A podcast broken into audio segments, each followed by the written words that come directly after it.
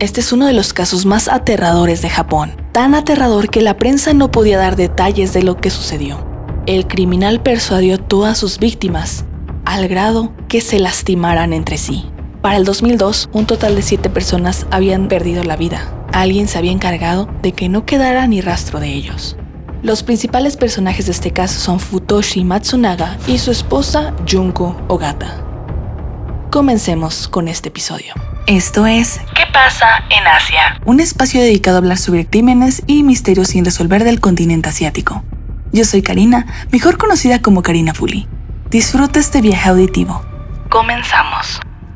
Como te comentaba, Futoshi y Junko fueron los principales criminales en este caso que a la prensa japonesa le dio mucho miedo compartir. Pero ¿cómo se conocieron? ¿Cómo inició la historia de ellos dos? Remontémonos unos años antes. Recordando que este crimen ocurrió en el 2002, vayámonos unos años atrás. Ellos fueron compañeros de clase en la escuela secundaria. Mientras estaban estudiando, realmente no había ocurrido ninguna relación entre ellos. Fue después de graduarse que ellos empezarían a coincidir debido a un acercamiento de Matsunaga, el hombre, quien ya estaba casado.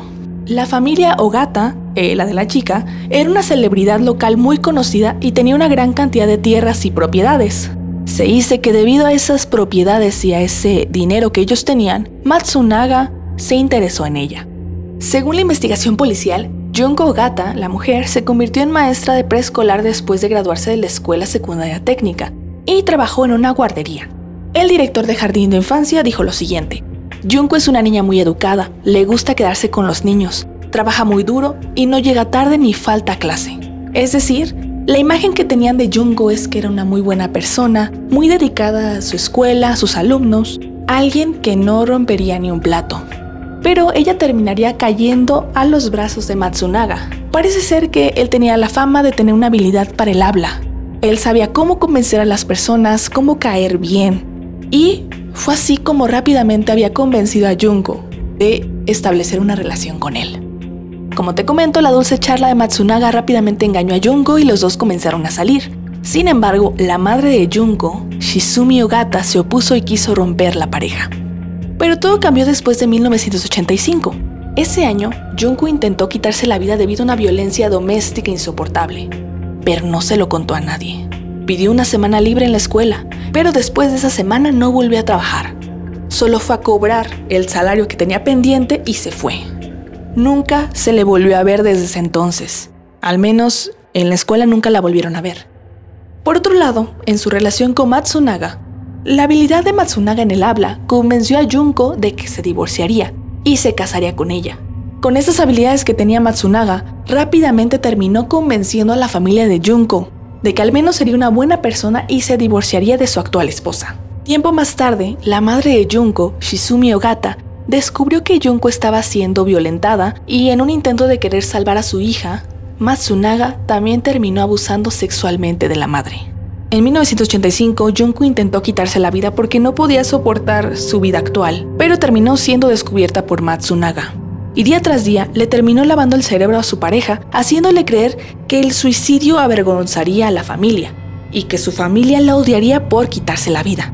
Al final terminó convenciendo a Junko de que cortara el contacto con su familia y los dos comenzaron una vida de convivencia formal.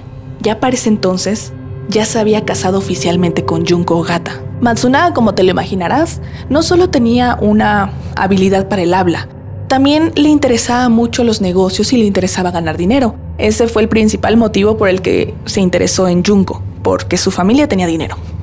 En un intento de seguir juntando mucho dinero, Matsunaga fundó una nueva empresa que se encargaba de vender colchones y otras prendas de cama. Y debido al buen negocio, Matsunaga planeó ampliar a gran escala, por lo que compró incluso un edificio. Durante ese tiempo comenzó a construir una base secreta en el tercer piso, ganando hasta 180 millones de yenes mediante fraude y extorsión. Esto es muy importante, porque debido a esa fraude y extorsión en 1992, su empresa quebró y el engaño salió a la luz. Ya estaba siendo buscado por la policía. Matsunaga huyó a toda prisa con Junko y la policía incluyó a los dos en la lista de más buscados. Y algo muy importante es que durante la fuga Junko dio a luz a dos niños, en 1993 y en 1996. Debido a que ya se encontraba quebrado estaba siendo buscado por la policía, tenía muchas limitaciones financieras. Y Matsunaga comenzaría a buscar personas que fueran objetivos fáciles a quienes pudiera quitarles dinero. La primera víctima fue una mujer casada y con tres hijos. En abril de 1993, la persuadió para que dejara a su marido y a sus hijos y se fugara con él. Al mismo tiempo, para disipar sus sospechas, Matsunaga afirmó que Junko, la mujer que siempre estaba con él, solo era su hermana. Y cinco meses después, uno de los hijos de esta mujer, esta primera víctima, murió por causas desconocidas.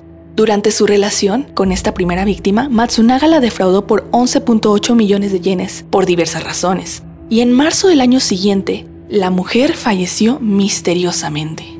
La policía no tiene pruebas definitivas de que Matsunaga haya acabado con la vida de esta mujer o con la del hijo que tenía. Su siguiente víctima sería en 1994. Esta vez sería hacia un hombre. Kumio Toraya recuerda muy bien ese nombre.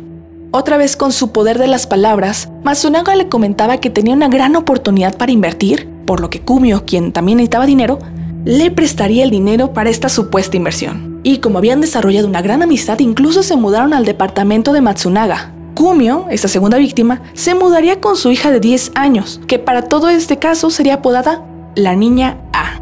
También recuerda muy bien ese nombre. Al final, esta niña A de 10 años ayudaría muchísimo para resolver este crimen.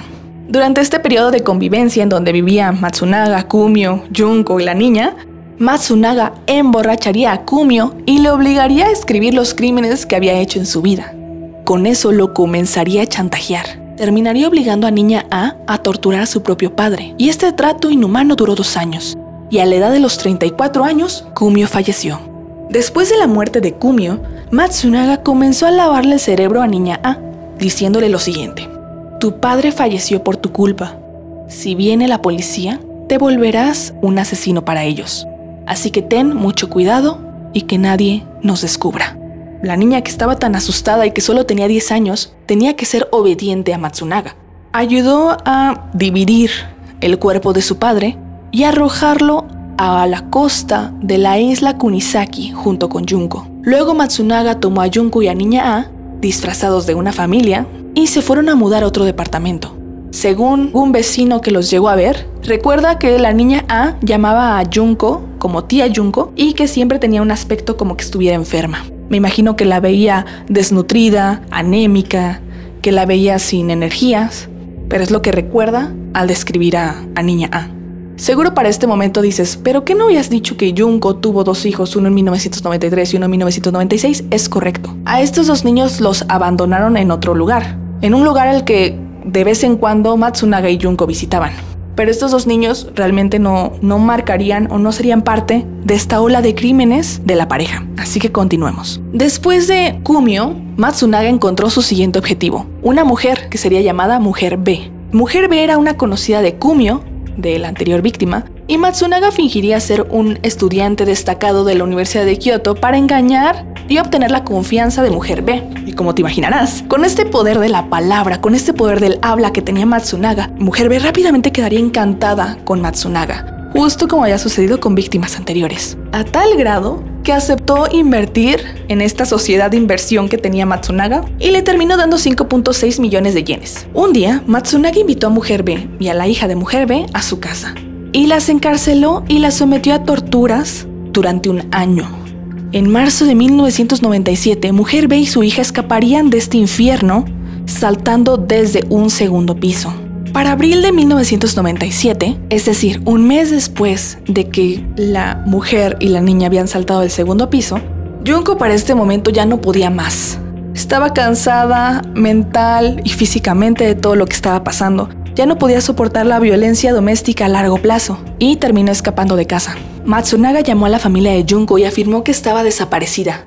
Le dijo a la familia de Junko que ella había acabado con la vida de alguien y se había fugado, y amenazó a la madre de Junko con que si no le pagaban por su silencio, él iría a la policía y arrestarían a Junko. Es decir, pongamos este escenario hipotético. Matsunaga habla con la familia de Junko y les dice, oigan, acabó con la vida de alguien y se fue. Si no me dan dinero, yo la iré a denunciar a la policía. Al mismo tiempo que ocurría todo esto, Matsunaga también publicó información falsa sobre su propio suicidio y celebró su propio funeral falso.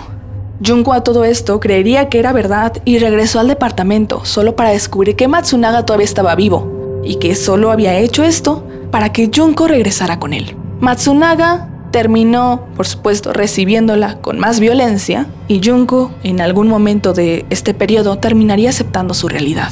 Pero las cosas no acabarían ahí. Matsunaga, aprovechando que ya había hablado con la familia de Junko, los volvería a llamar y ellos terminarían siendo las próximas víctimas. La familia de Junko fue extorsionada por varios millones de yenes y terminó Matsunaga invitándolos a su departamento, donde los privaría de libertad y no volverían a escapar. Los métodos que tenía Matsunaga para torturar a la familia eran enfermizos. Les tenía restricciones estrictas para comer, ir al baño e incluso sentarse. No podían sentarse cuando ellos quisieran.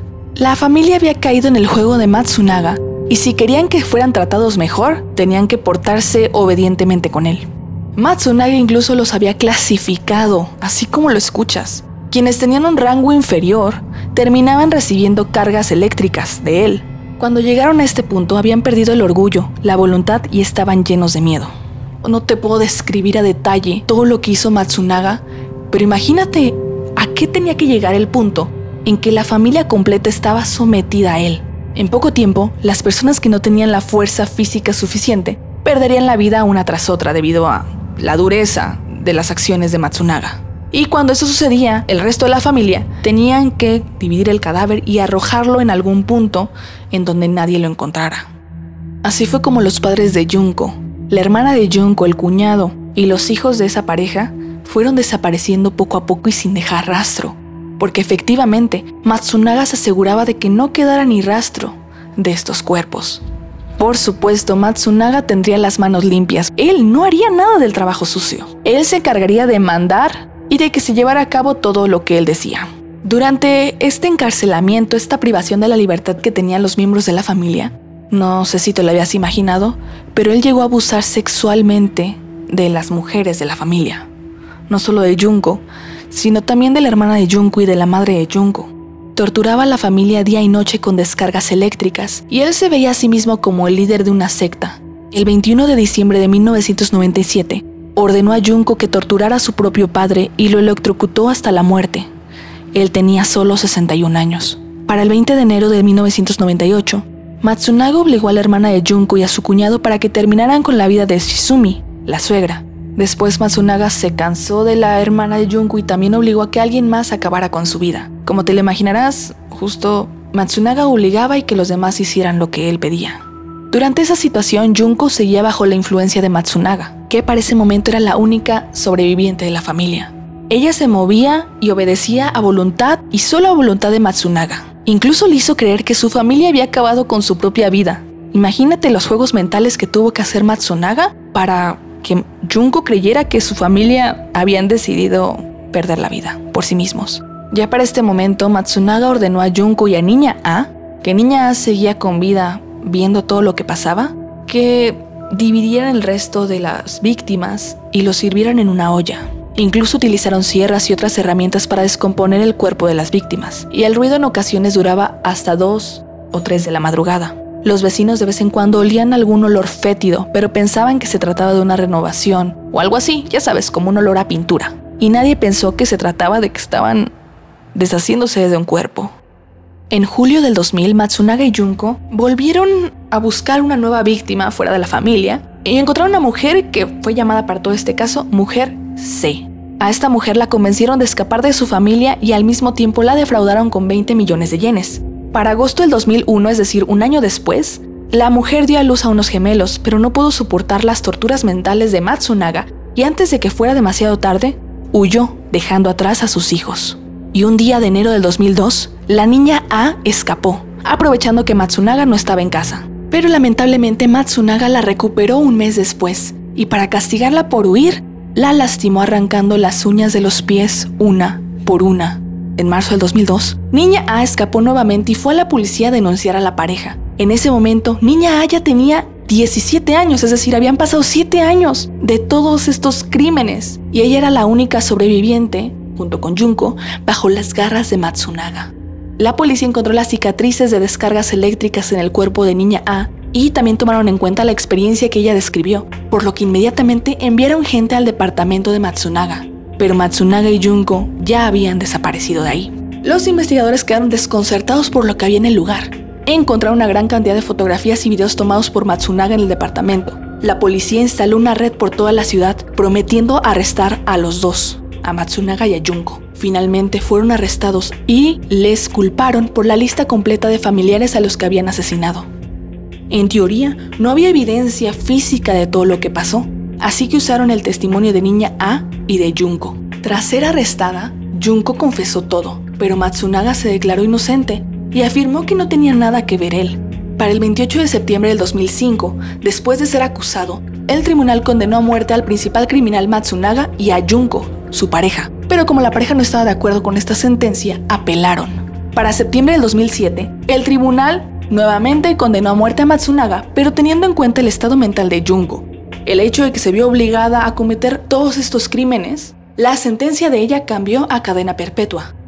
Este caso sin precedentes en la historia de los crímenes japoneses conmocionó a la sociedad, y el público expresó que no basta con encarcelar y darle pena de muerte a una persona que obligó a los miembros de una familia a matarse entre sí. Matsunaga era considerado una bestia tan despiadada y pervertida. Si Niña A no hubiera llegado a este punto, en donde pudo denunciarlo a la policía, probablemente la pareja hubiera podido salirse con la suya.